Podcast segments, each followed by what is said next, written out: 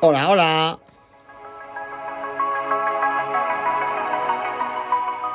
Bienvenidos al podcast.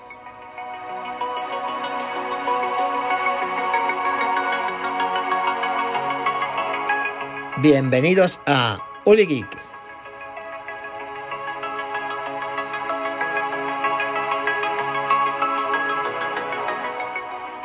Comenzamos.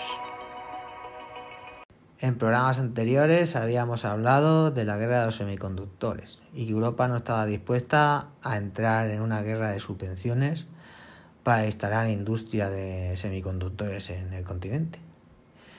Bien, pues parece que han cambiado de opinión. Acaban de sacar adelante una ley europea de chips con un gran plan de 43.000 millones de euros para acabar con la dependencia de Asia y de Estados Unidos. Comentaba en el programa que estamos hablando de esto, de que Europa parece que estaba dormida. Bien, pues parece que ha despertado. Ursula von der Leyen ha anunciado el plan con 11.000 millones de euros en ayudas directas y que piensan movilizar 43 millones, 43 mil millones de euros entre inversión pública y privada. Quiere decir que se han tomado en serio, que no podían quedarse al margen. Me alegro mucho y cuando las cosas se hacen mal se dicen, pero cuando se hacen bien también. Y creo que se ha dado un gran paso hacia adelante en este, en este sentido. Como comentábamos, este plan no va a tener repercusión inmediata se calcula que una fábrica de semiconductores para que esté a pleno rendimiento desde que empiezas a construirla hasta que empieza a fabricar a un rendimiento óptimo son 4 o 5 años. Así que estamos hablando de aquí a 4 o 5 años vista.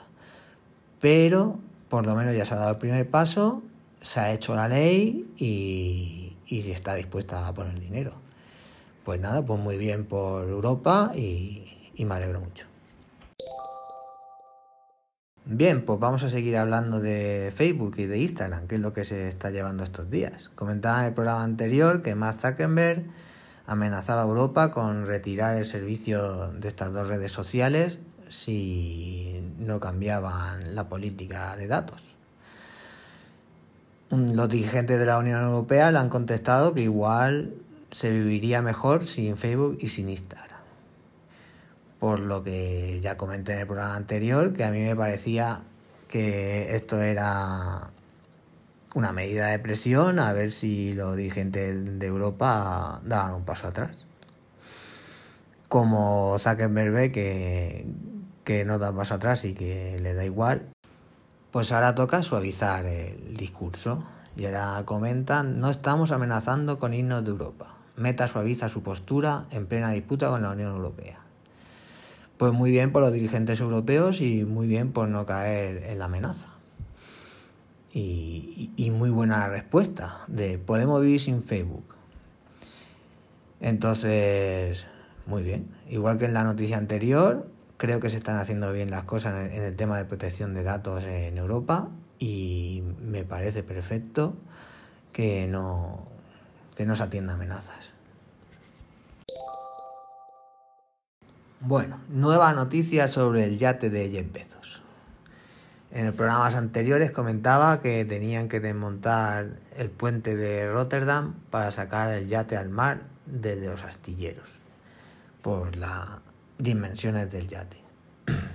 Bien, pues se ve que los vecinos de Rotterdam se han enfadado y han protestado y tal, y, y entonces el alcalde dice que eso de desmontar el puente, que eso hay que verlo, que tienen la petición sobre la mesa, pero que en ningún momento se ha dado luz verde, ni nada de eso, y que eso hay que estudiarlo, que, que no está todo dicho. ¿Qué veo yo aquí?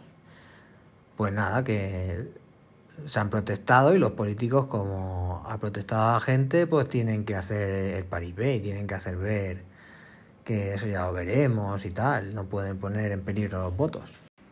Por eso están escenificando un poco los políticos malestar y incredulidad y todas estas cosas. Pero bueno, ya os comento yo que el puente de Rotterdam se va a desmontar y el yate de Bezos va a salir al mar. Porque además en la misma noticia, leyéndola un poco más en profundidad, pone que hay estudios realizados por cómo desmontar y montar el puente para que sufra los menos daños posibles y que quede igual y, y todo demás. Así que bueno, estamos delante de unos políticos escenificando una escena de que sorpresa, pero al final lo de siempre. Poderoso caballero es don dinero. Acaban de presentar los Samsung S22, S22 Plus, S22 Ultra y el S22. Bueno, la gama más alta de Samsung llega este año con retraso por el tema que venimos hablando en estos podcasts también de los chips. Bien, no me voy a entrar a analizar los Samsung y tal, porque donde os metáis, donde busquéis, vais a encontrar reviews, vais a encontrar las fichas técnicas, vais a encontrar todas las especificaciones y seguro que lo vais a tener mejor explicado que aquí. De todo lo que estado leyendo, lo que quiero resaltar es que Samsung se compromete a actualizar estos terminales cuatro años. Y aquí es donde creo que está la clave. Aquí es donde creo que Apple le está ganando a, todos los teléfonos Android. Cualquier teléfono Apple que tú te compres tiene 6 eh, años de actualizaciones mínimo. Actualmente aún se están actualizando al último sistema operativo los iPhone 6 y 6 Plus. Estamos hablando de eso, de 6, 7 años de, de actualizaciones del sistema operativo. Cada vez que sale el sistema operativo nuevo, a ti te llega y te actualiza el teléfono. En cambio, en los Android, tú te compras un teléfono Android y lo normal es que tengas como mucho una actualización de sistema. Al año, lo normal es que ya no recibas más actualizaciones de, Android y, y, te, y te quedes con el teléfono hasta que, hasta que aguante. Bien, pues aquí Samsung está metiendo, está metiendo baza aquí, se está queriendo equiparar con Apple. Me parece la, política correcta. Pero, tengo que resaltar, está garantizando los cuatro años de actualizaciones de sistema, de sistema operativo Android, en sus topes de gama. Vengo a referirme de todo su catálogo, que es muy amplio, está garantizando los cuatro años de actualizaciones en sus S22 me parece la política correcta, pero me parece que se queda corto.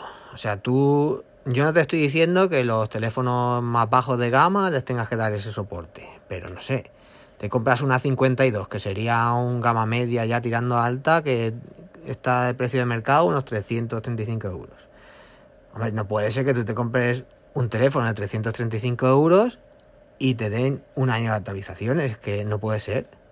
O sea, el, te compras un iPhone SE que vale 400 euros, o sea, unos 50 euros más aproximadamente, un poco más, y, y te están dando 5 o 6 años de actualizaciones, es que no, es que no hay color, no hay color. Entonces, cuando antes Apple duplicaba el precio de los teléfonos Android, era normal que tú te tiraras siempre por, por un Android, pero ahora que la diferencia cada vez se acorta más, los teléfonos Apple cada vez hacen mm, gamas más asequibles y los Android cada vez suben más de precio, se tienen que equiparar en servicios. O sea, tú no puedes pagar un poco menos y tener mucho menos. O sea, no, no, tú puedes pagar un poco menos y tener un poco menos, pero no esa diferencia. Y es aquí donde todas las marcas de Android es donde tienen que pelear, porque es donde tienen la pelea realmente. O sea, ahí es donde está ganando Apple por la mano y, donde tienen que pelear.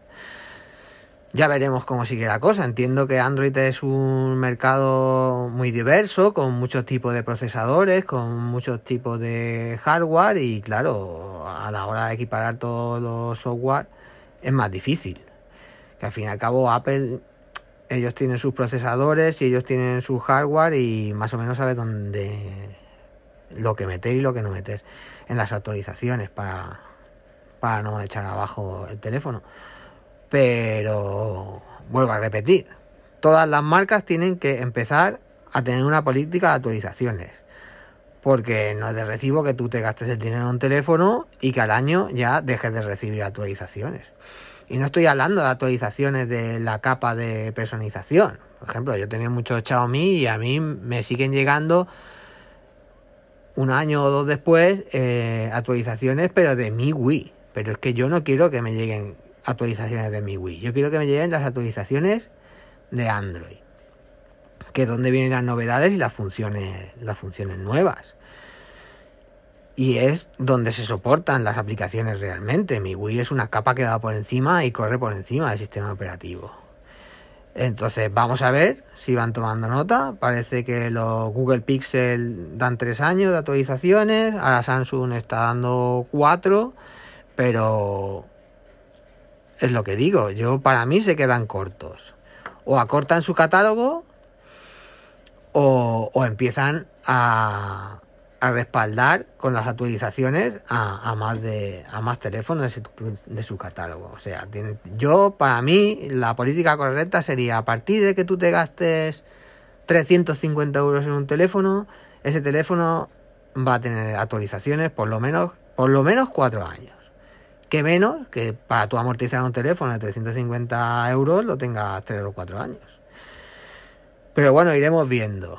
Creo que es la pelea y creo que es donde aún Android está muy lejos de, de Apple. El próximo 4 de marzo, la nave Falcon 9 de SpaceX se estrellará contra la Luna. Bien, esto parece una sinopsis de una película de ciencia ficción, pero no, es real. Por lo visto, este cohete llevaba una sonda de temperatura del espacio profundo y lo que hacía era tomar medidas de temperatura y, meteorológicas del espacio profundo, ¿vale? El caso es que en un momento dado, pues se quedó sin fuerza y se quedó en la órbita del Sol. Y bueno, lo dejaron lo dejaron a, libre albedrío, lo que digo, ya no tenía fuerza para salir de la órbita del Sol y la abandonaron. El caso que han estado haciendo cálculos y tal, a ver dónde iba a caer y cómo se iba a comportar, pero no tenían no tenían certezas, ¿vale? Pero ahora, por lo visto, con los cálculos que están haciendo, ya no tienen ninguna duda que el próximo 4 de marzo se va a estrellar contra la Luna. Lo que pasa es que no vamos a poder verlo estrellarse contra la Luna, porque por lo visto va, va a estrellarse contra la parte oculta de la Luna. Eso sí, podremos ver las imágenes fotografiadas por, por las naves espaciales que orbitan la Luna, ¿vale? Entonces, no tengo duda que tendremos fotografías del cráter que, que deje sobre la Luna. Bueno, pues esta es la noticia y esto es lo que estamos haciendo.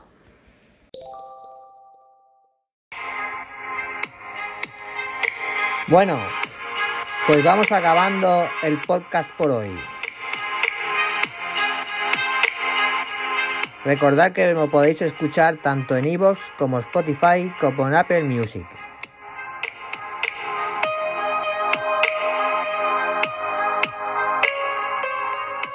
Paso a dejar la vía de contacto. uligip.gmail.com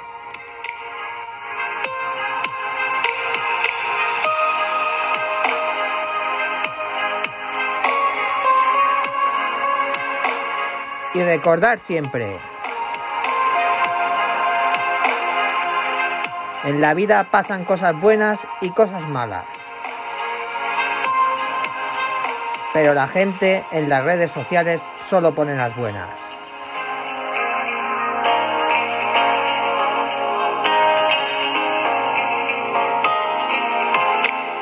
Hasta el próximo podcast.